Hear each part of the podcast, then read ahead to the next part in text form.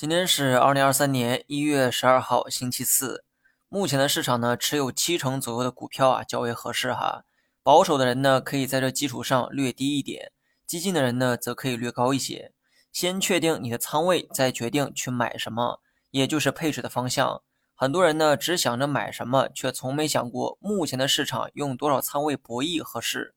这两天市场呢，虽然有调整，但我的仓位啊，并没有什么变化。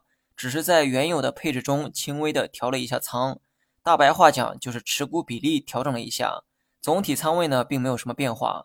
调仓的这个细节啊也不是什么秘密哈，那就是减掉了一点消费，然后补仓到芯片。理由呢也很简单，卖高不低。如果消费股持续上涨，那么我还是会坚持同样的操作。二者呢存在跷跷板效应，如果说消费股持续上涨，估计芯片会始终压制在低位。相反，如果消费股出现调整，那么芯片等成长股可能会迎来喘息的机会。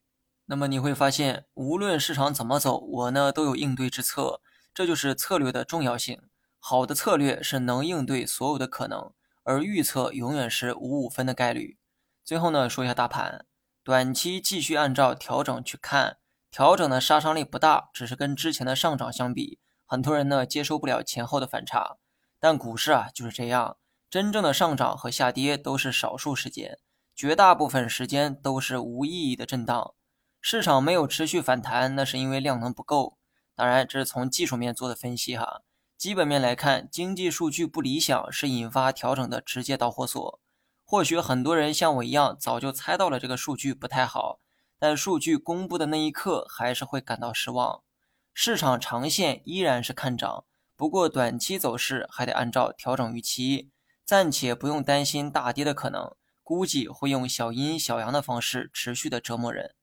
好了，以上全部内容，下期同一时间再见。